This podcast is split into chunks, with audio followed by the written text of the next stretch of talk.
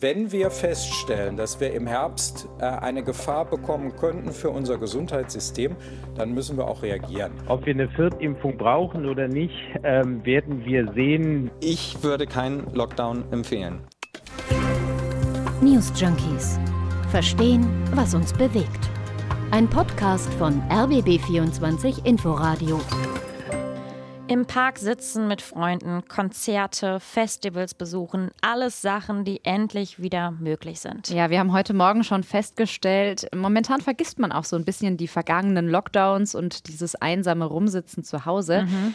Aber Corona und seine vielen Varianten, die sind immer noch da und viele Virologinnen und Virologen sprechen auch jetzt vor allem gerade wieder darüber. Und wir machen das heute auch, denn die Infektionszahlen, die steigen zum ersten Mal seit März wieder an und es gibt eine Omikron-Variante, die gerade für viel Trouble in Portugal sorgt. Droht uns das also hier auch? Das ist vor allem die Frage, mit der wir uns heute beschäftigen. Ja, wir schauen uns deshalb vor allem an, ob wir in den nächsten Wochen weiter mit so steigenden Infektionszahlen rechnen müssen und wie Experten die Lage einschätzen aktuell. Und natürlich klären wir auch, was das für eine neue Variante da ist. Und wir wollen auch ein bisschen weiterblicken auf den kommenden Herbst und Winter wie gut wir darauf vorbereitet sind, dann nämlich, wenn alle wieder häufiger in geschlossenen Räumen sitzen. Ja, wir sitzen heute auch schon in einem geschlossenen Raum und nehmen für euch auf. Wir sind die News Junkies, heute an Christine Schenten und Leonie Schwarzer. Und ihr hört die letzte Folge für diese Woche. Und wenn ihr Feedback habt zur heutigen Folge oder auch einer älteren, dann schickt uns das gerne an newsjunkies.rbb24inforadio.de. Ja, nicht schon wieder Corona. Wirklich, das ist das Gefühl, was mich heute schon durch den ganzen Tag begleitet. Mhm. Ähm, es ist Sommer, dieses Virus ist gerade ganz weit weg, zumindest in meinem Alltag. Aber gleichzeitig sind uns in dieser Woche eben einige News dazu begegnet. Und deshalb ist es einfach wichtig, dass wir uns zusammenreißen und uns das alles nochmal ganz genau anschauen. Genau, der Corona-Expertenrat, der hat sich nämlich mal wieder mit einer Stellungnahme gemeldet. Corona-Expertenrat ist dieses Gremium, in dem Virologinnen, Virologen, aber auch zum Beispiel Bildungswissenschaftler sitzen. Und dann ist außerdem noch der Fall, ich habe es eben schon erwähnt, die Zahlen steigen wieder an. Grund dafür ist vermutlich eine neue Omikron-Variante. Und was auch nochmal viele sagen, ist, die Zahlen könnten sogar eigentlich noch höher sein, weil gar nicht mehr alle Menschen, die Corona haben, einen PCR-Test machen. Und nur diese PCR-Tests gehen in die Statistik ein. Ja, also es ist einiges los beim Thema Corona. Wir wollen mal vorne anfangen. Leonie, du hast dir für diese Folge mal die neue Omikron-Variante näher angeschaut. Erzähl mal, was genau hat es auf sich mit denen? Also, dafür habe ich im RKI-Wochenbericht geblättert. Und in dem steht, äh, grundsätzlich kann man sagen, es gibt fast nur noch Omikron bei uns. Also 99 Prozent aller Infektionen gehen darauf zurück. Delta ist also mehr oder weniger verdrängt. Und dann geht es aber auch vor allem um verschiedene Untervarianten. Also momentan sind noch fast 90 Prozent der Infektionen Variante BA2. Aber, und das ist jetzt wichtig, es gibt ein starkes Wachstum von BA4 und BA5. Mhm. Das RKI schreibt, diese Sublinien, klingt jetzt ein bisschen wissenschaftlich, die dürften in wenigen Wochen die Mehrzahl der Nachweise ausmachen. Und sind diese Sublinien gefährlicher? Nein, also Expertinnen und Experten, die gehen eigentlich momentan nicht davon aus, dass die gefährlicher sind. Aber, und das ist auch der Grund, warum die Zahlen steigen, die sind wohl ansteckender, weil sie sozusagen dem Immunsystem leichter entkommen können. Mhm, und diese Sublinien, die sind zumindest in anderen Ländern ja keine Unbekannten. Also in Südafrika hat, äh, haben diese Sublinien schon für steigende Infektionszahlen gesorgt und eben jetzt auch gerade in Portugal. Genau, in Südafrika haben die beiden Untervarianten eine neue Welle ausgelöst.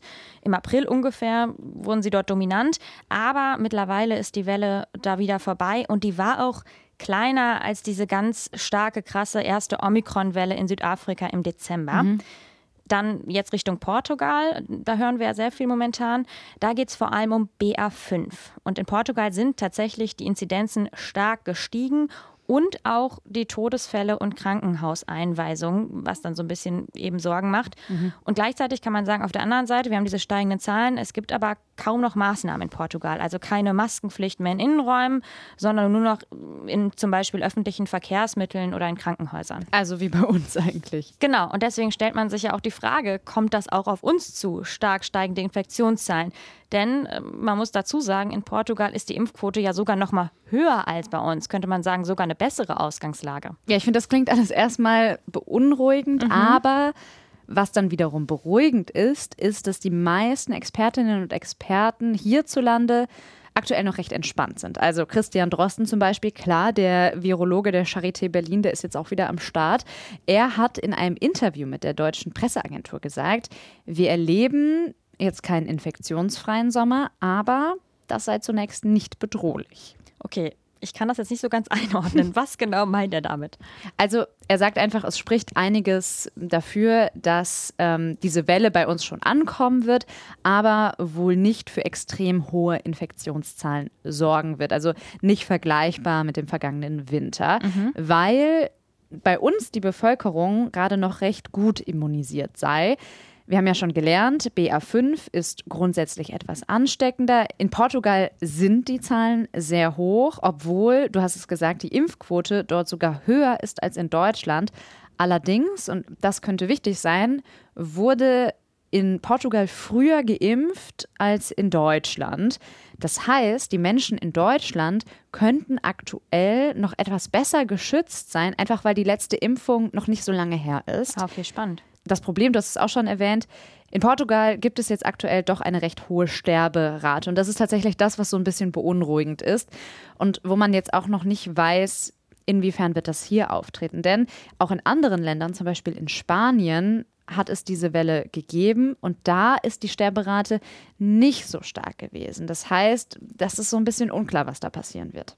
Okay, also wir müssen uns auf stark steigende Zahlen einstellen, aber es gibt jetzt keinen Grund, irgendwie in Panik zu verfallen. Nee, also Christine Falk, die ist Immunologin an der Medizinischen Hochschule Hannover und die hat gegenüber Zeit Online gesagt, dass sich bei BA4 und BA5 um Subtypen von Omikron handelt werden wir im Sommer wahrscheinlich ganz gut klarkommen. Das wird wahrscheinlich nicht explodieren. Beunruhigender, muss ich ehrlich gesagt sagen, ist schon der Blick auf den Herbst und das im Zusammenspiel auch mit dieser unklaren Datenlage, die wir momentan einfach haben. Ja, das ist total spannend. Lass da vielleicht noch mal kurz drüber sprechen, bevor wir uns dann noch mal mehr dem Herbst widmen. Wir haben das ja vorhin schon mal kurz angerissen. Also uns fehlen Daten, weil eben immer weniger Menschen einen PCR-Test nach ihrem positiven Schnelltest machen. Genau, viele machen einfach den privaten Schnelltest, den wir jetzt alle wirklich zu Genüge kennen. Und wenn der positiv ist, sagen sie, okay, das reicht mir als Beweis. Und dass das ein Problem ist, das liegt auch daran, dass äh, man mittlerweile auch krankgeschrieben wird, wenn man nur einen positiven Schnelltest hat und dass Ärzte nicht mehr extra dafür bezahlt werden, wenn sie einen PCR-Test durchführen. Das heißt, ja, da werden einfach auch weniger PCR-Tests durchgeführt, weil es sich nicht mehr so lohnt. Und das ist natürlich besonders blöd für das RKI, weil die so ihre Statistik natürlich nicht vernünftig durchführen können. Die haben nur die PCR-Tests als Grundlage. Okay, also kann man sagen, wie genau sind jetzt die Daten oder wie ungenau sind sie? Mm, genau, also was jetzt die aktuellen Inzidenzen angeht, können wir nur sagen, es ist ein Fakt, dass die Inzidenz steigt. Mhm. Wie hoch sie gerade wirklich sind, da gibt es Unsicherheiten. Die Krankenhauseinlieferungen allerdings, die sind ja messbar und die steigen gerade noch nicht. Das ist erstmal die gute Nachricht. Aber klar, da gibt es ja auch immer diese leichte Verzögerung. Aber das Ding ist auch, es gibt momentan keinen guten überregionalen Datenaustausch. Das kritisieren gerade viele und sagen auch, wenn wir jetzt schon mal Richtung Herbst gucken, das ist keine gute Ausgangslage, wenn wir uns dafür eine größere Welle wappnen wollen.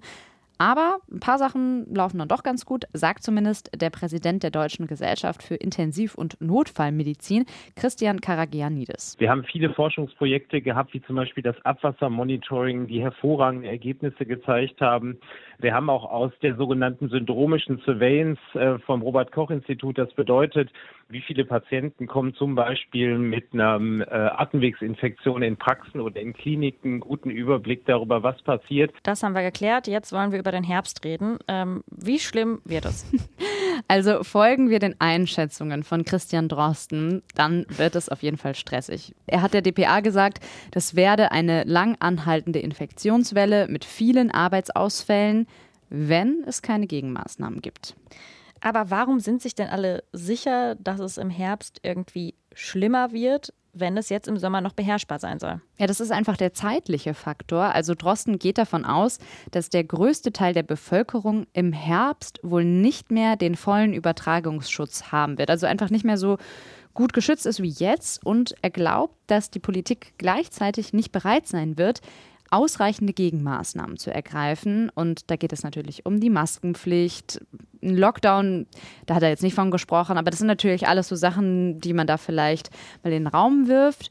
Und das Problem ist, er sagt, ja, die Impfkampagne, die war halt dann doch verhältnismäßig erfolgreich und da will die Politik jetzt eben auch nicht so streng sein. Und was du gerade schon ansprichst, äh, Politik, da hm. sprechen wir gleich nochmal ausführlich drüber. Und man muss sagen, da gibt es gerade auch durchaus unterschiedliche Meinungen zwischen den Politikern und Politikern verschiedener Parteien.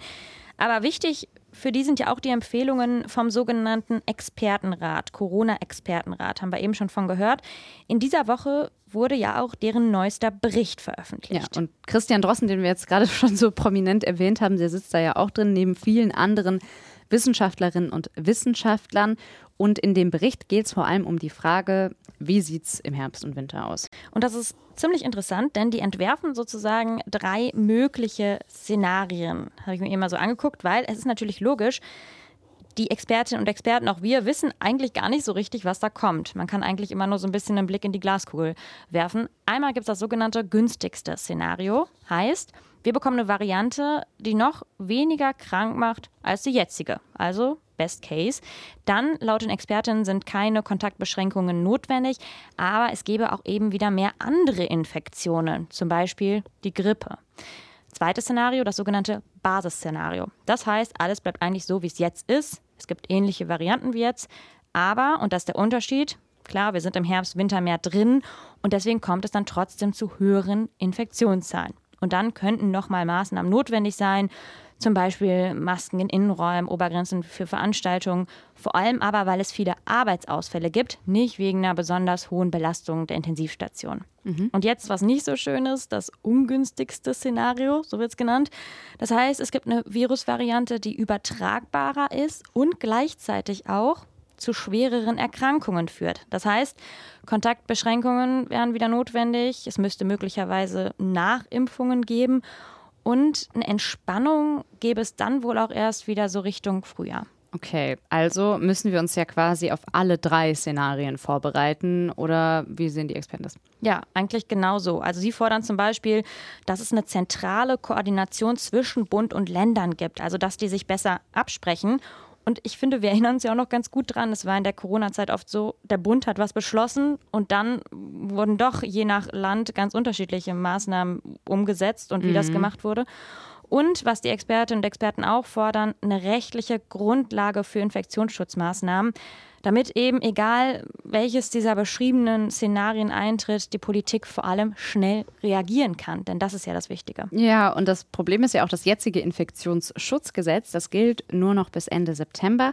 Und dann würden alle Corona-Schutzregeln auslaufen, also die wenigen, die wir gerade noch überhaupt haben. Um die Frage, wann sich da die Politik ransetzt und das Ganze überarbeitet, Darüber gibt es tatsächlich gerade ziemlich viel Ärger. Der Hintergrund ist, neben dem Corona-Expertenrat und Achtung, äh, jetzt wird es ein bisschen kompliziert. Es gibt auch noch ein Evaluierungsgremium. Auch da sitzen Expertinnen und Experten drin. Aber die schauen sich gerade an, wie bewerten wir die bisherigen Beschränkungen? Was war sinnvoll in der Vergangenheit? Was war unnötig? Und da sollen die Ergebnisse bis Ende des Monats, also bis zum 30. Juni, vorliegen. Und die FDP, vor allem Justizminister Marco Buschmann, die sagt, lass uns doch erstmal die Ergebnisse von dem Gremium abwarten und danach sprechen wir darüber, was zu tun ist. So in etwa hat er das im Morgenmagazin von ARD und ZDF gesagt. Wenn wir feststellen, dass wir im Herbst äh, eine Gefahr bekommen könnten für unser Gesundheitssystem, dann müssen wir auch reagieren. Aber das sollten wir auf der Basis wissenschaftlich fundierter Fakten tun und die bekommen wir am 30. Juni. Und dagegen sagen Politiker und Politikerinnen der Grünen, wir sollten das Infektionsschutzgesetz schnell ändern und verlängern, also jetzt noch, bevor die Sommerpause beginnt. Und auch Gesundheitsminister Karl Lauterbach, der hat zum Beispiel jetzt schon gefordert, dass es im Herbst wieder die Möglichkeit einer Maskenpflicht in Innenräumen geben soll, also dass die angeordnet werden kann. Denn ganz wichtig auch noch zum Hintergrundwissen, bei der Diskussion ums Infektionsschutzgesetz, da geht es ja immer um die Frage, welchen Werkzeugkasten hat die Politik zur Verfügung? Also was kann an Maßnahmen genutzt werden, falls eben ja, die Zahlen steigen? Also da gibt es irgendwie noch keine klare Linie der Politik und vermutlich wird es auch noch Stress geben. Die Frage jetzt, wie viele Maßnahmen dürfen ins Gesetz und welche nicht? Genau, das ist so die eine wichtige Frage. Aber ne, neben diesen ganzen Sachen, die wir gerade besprochen haben, also welche Varianten möglicherweise auftauchen, wie gut und schnell die Politik reagiert, ist ja auch noch eine medizinische Frage wichtig, nämlich wie gut ist die Bevölkerung vorbereitet? Stichwort vierte Impfung. Ich erinnere mich nämlich noch ganz gut an das Frühjahr und da war das ja mal kurz Thema. Dann hieß es aber eigentlich, ist erstmal nicht nötig für die ganz breite Bevölkerung. Und du hast dich damit beschäftigt. Ähm, ist es jetzt anders? Mm, also was anders ist, es werden gerade zwei angepasste Impfstoffe entwickelt. Da geht es einmal um einen Impfstoff von BioNTech und der soll tatsächlich speziell für die Omikron-Variante gedacht sein. Und dann ein zweiter Impfstoff von Moderna und der soll sowohl den Wildtyp, also das Ursprungsvirus aus Wuhan und gleichzeitig auch die Omikron-Variante abdecken, also so ein All-in-One-Impfstoff. Aber es ist noch nicht klar, ob und wann diese Impfstoffe auf den Markt kommen, sagt äh, Christian Karangianidis. Ob wir eine Viertimpfung brauchen oder nicht, ähm, werden wir sehen. Wir werden auch noch darüber sprechen müssen, ob wir einen angepassten Impfstoff bekommen. Da sind welche in der klinischen Prüfung. Ich denke, dass wir das frühestens Ende August, Anfang September wissen. Und bisher gibt es ja auch noch keine generelle Empfehlung der STIKO, also der Ständigen Impfkommission für eine vierte Impfung, oder? Nee, also die STIKO rät aktuell über 70-Jährigen zu dieser vierten Impfung. Aber für alle Menschen, die jünger sind, äh, hat sie noch keine Empfehlung ausgesprochen.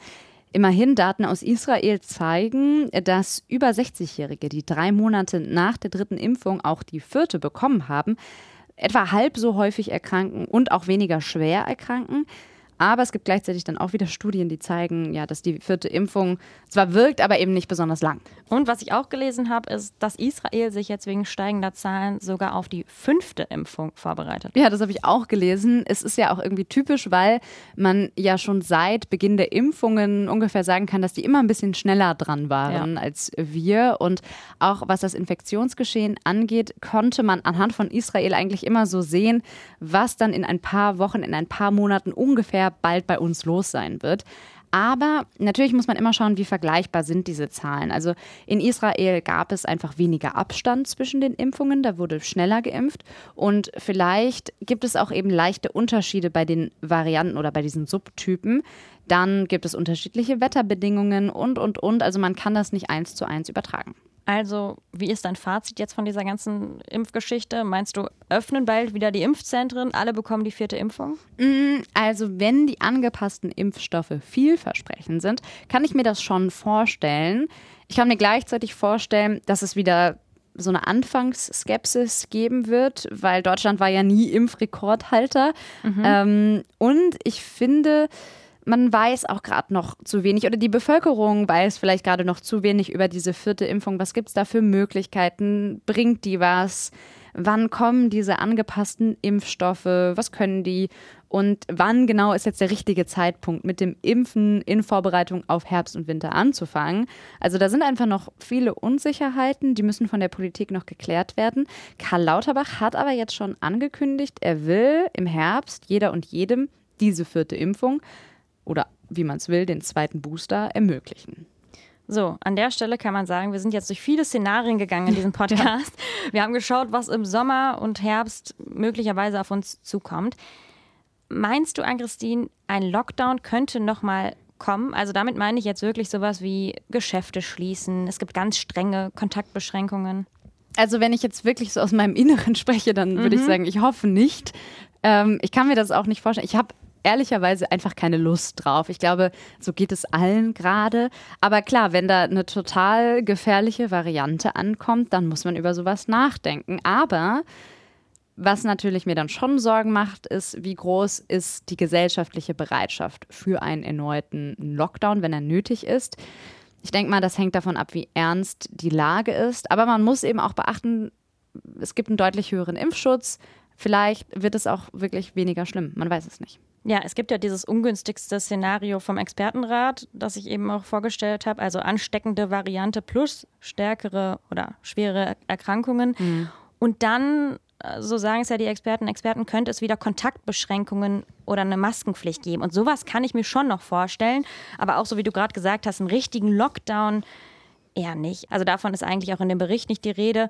Und was man ja auch sagen muss, hast du eben erwähnt, die Bevölkerung ist ja jetzt auch schon grundimmunisiert sozusagen durch Infektion und Impfung. Es ist einfach eine andere, eine ganz andere Situation, als wir sie noch so vor einem Jahr hatten oder mhm. vor zwei Jahren. Ja, zitieren wir an der Stelle vielleicht mal den Virologen Hendrik Streeck, der war nämlich bei Maischberger und er hat gesagt, Lockdown würde er nicht empfehlen. Einfach aus dem Grund, wenn man sich äh, die Kombination von den erwünschten Wirkungen, die wir ja haben und wo es ja auch eine biologische Plausibilität gibt, dass wir Infektionen unterbinden, dem gegenüberstellt an unerwünschten Wirkungen, also existenzielle Schäden, also ökonomische, psychologische und so weiter, äh, Schäden, die einfach entstehen, von denen wir wissen, die entstehen, würde ich einen Lockdown nicht empfehlen. Gut, das ist die Empfehlung vom Virologen Henrik Streeck. Was aber feststeht, wie auch immer es kommen mag, wir hier bei den News Junkies haben mit Sicherheit nicht das letzte Mal über Corona gesprochen, das Thema. Und das ist uns jetzt irgendwie nach dieser Folge wohl allen klar geworden, dass wir uns noch eine lange Zeit beschäftigen. Das ist eine richtig schöne Langzeitbeziehung, die man mit Corona führt. ja. ja, wir hoffen, ihr bleibt uns auch weiterhin treu und hört uns weiter zu. Langzeitbeziehung. Ja. Wenn euch gefällt, was wir hier machen, dann äh, lasst auch gerne noch mal ein Abo oder ein Sternchen da oder schreibt uns. Und wir würden sagen, bis nächste Woche. Schönes Wochenende. Ciao. News Junkies. Verstehen, was uns bewegt. Ein Podcast von RBB24 Inforadio. Wir lieben das Warum.